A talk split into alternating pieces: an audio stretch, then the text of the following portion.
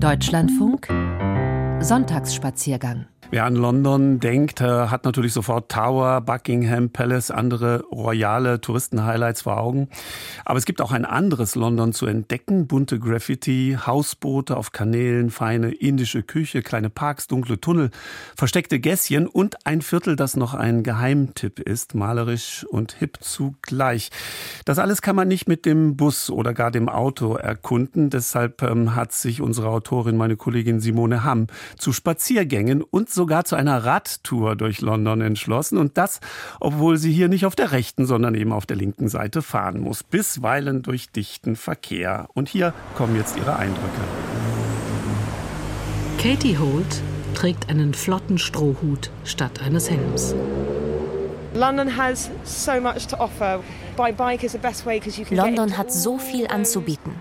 Und das Fahrrad ist der beste Weg, all die versteckten Gegenden zu erkunden, in die ein Bus niemals käme, die man sonst nie sähe. Etwa in die sehr kurze Lord North Street mitten im Regierungsbezirk. Sie stammt aus dem Jahr 1722.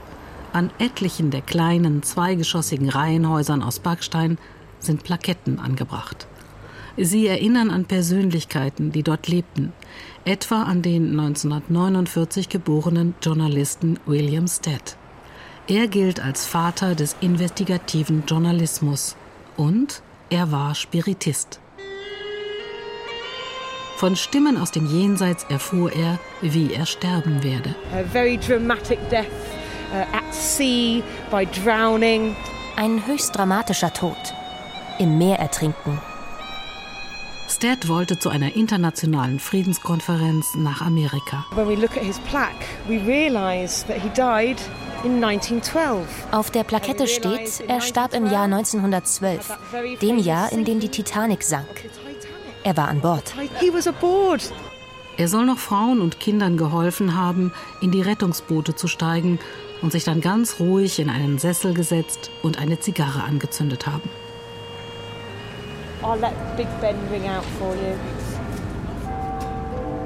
Katie und ich stehen am Ufer der Themse, direkt gegenüber von Big Ben und Parlament, vor einer großen weißen Wand, darauf gemalt Hunderte von roten Herzen, Erinnerung an die vielen Toten, die in Großbritannien an Covid gestorben sind. Und dann fahren wir ins Dunkle, in einen Tunnel unterhalb des Bahnhofs Waterloo, die Leake Street Arches, die Wände sind über und über mit Graffiti besprüht. Die Tunnel waren leer, verlassen. Bis 2008 ein Mann, eine Frau, eine Person namens Banksy 600 Sprayer einlud, das Dosenfestival zu feiern.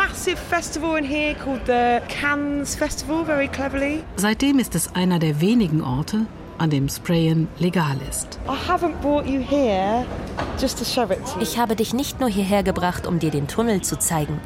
In meinem Korb habe ich Spraydosen. In my basket I have Ich wähle eine rote und eine pinkfarbene und los geht's. Okay, die von Banksy sind erheblich besser.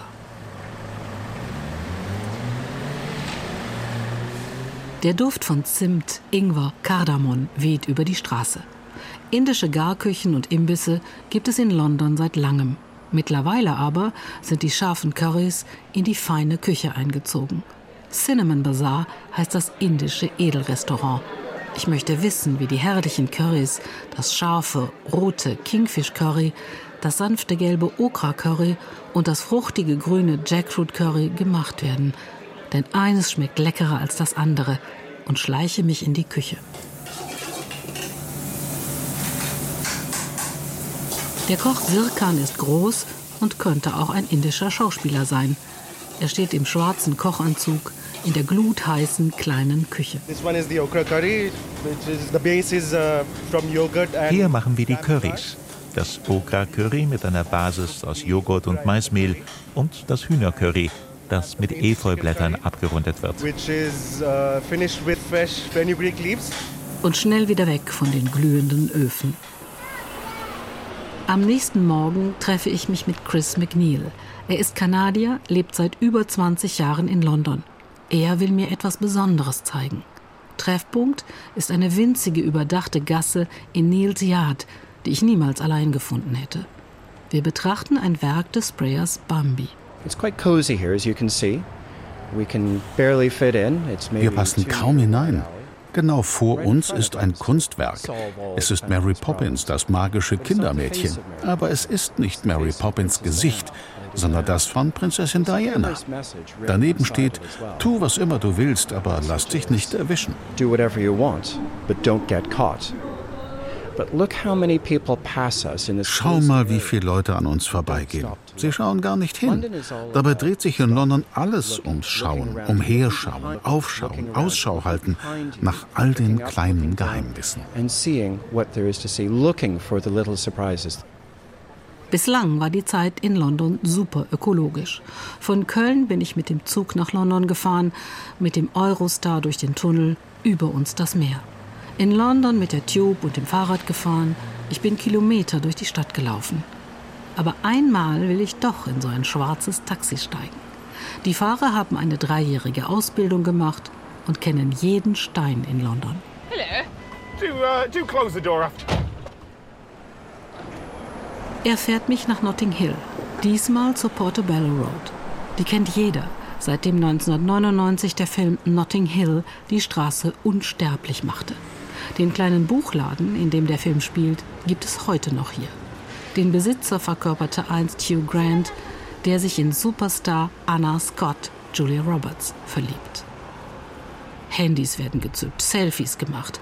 Ein überteuertes Café neben dem anderen. Nippesladen reiht sich an Nippesladen.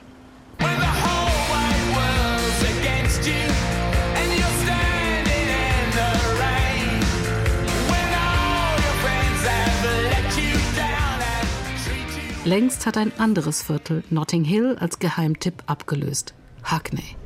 Das exquisite Vogue-Magazin zählt Hackney zu einem der 15 angesagtesten Bezirke weltweit.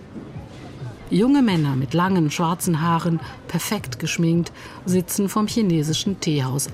Ich sehe Männer und Frauen in schwarzen Röcken, Mädchen in weiten weißen Kleidern, hautengen Catsuits extravagante, kühn geschnittene Outfits in prallen Farben. Die Studenten der nahegelegenen Designerschule prägen das Viertel. Aber auch der alte Herr mit dem dunklen Bläser, die Jogger in ihren Trainingshosen, die Gewichte tragen und die Dame mit dem Regenschirm. Eine bunte Mischung aus jung und alt, gestylt und sehr sportlich, hip und lässig. Hackney ist eine Art kreativer Raum für Künstler, in dem ich Künstler sein kann. Das kommt den vielen Menschen mit verschiedenem Hintergrund aus verschiedenen Kulturen sehr entgegen. Different people, different backgrounds and cultures. Alistair ist 25, Architekt. Er arbeitet in Museen und Galerien, schafft die Räume und die Umgebung für Ausstellungen, etwa für die große Marina Abramovic-Schau in der Royal Academy of Arts. Lange galt Hackney als Armenhaus Londons. Hier lebten die, die sich noch nicht einmal die schäbigste Bleibe in der Innenstadt leisten konnten, die Alten und die Kranken. In manchen Reiseführern steht heute noch, man solle dieses Viertel unbedingt meiden. Längst ist Hackney anders geworden, vor allem jung. Zwei Drittel der Menschen, die hier leben, sind jünger als 44 Jahre. Dazu gehören auch Alistair und Selim. Selim ist 26 und Neurowissenschaftler. I adore living here. Fundamentally as als queerer Mann fühle ich mich hier willkommen. Ich fühle mich sicher und frei. Kann zeigen, wer ich bin und habe nicht das Gefühl, dass jemand das falsch versteht. Auf dem Broadway Market, einer kleinen Straße, gibt es Obst- und Gemüseläden, zwei Brillenläden mit extravaganten Modellen, eine Designerin, die feine, festliche Kleidung schneidert, einen Käseladen, einen Laden, der frisch gerösteten Kaffee anbietet, kleine Tapasbars und Sushi-Läden und sage und schreibe drei Buchläden auf 100 Metern. Kleine Hunde tollen durch die Parkanlage London Fields. Am kleinen Kanal, über den eine Brücke führt, liegen Hausboote. Blumen und Kräuter stehen in großen Kübeln auf den Dächern. Hier ist es sehr ruhig. Es ist so ruhig, dass man kaum glauben kann, mitten in London zu sein. Und Ich sehe kaum Touristen. Ich mag es, dass es nahe bei meinem Haus Pubs und Parks gibt, Uferflächen am Kanal. Es bringt junge Leute zusammen. Als Architekt denkt man viel über die Begrünung der Stadt nach. Und Hackney hat das im Überfluss. The streets I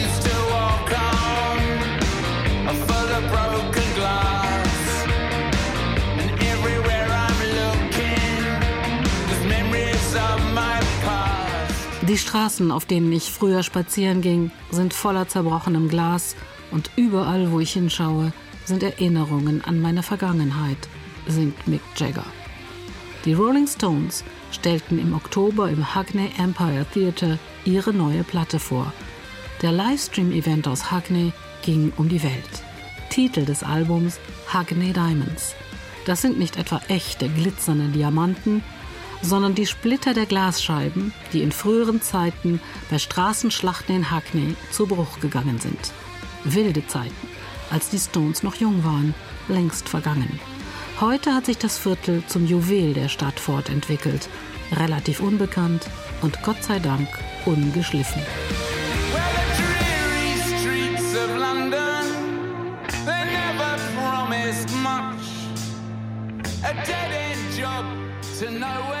Simone haben meine Kollegin über die nicht so bekannten Ecken Londons. Die Rolling Stones äh, sind da gerade zu hören gewesen, verbunden mit der Stadt an der Themse.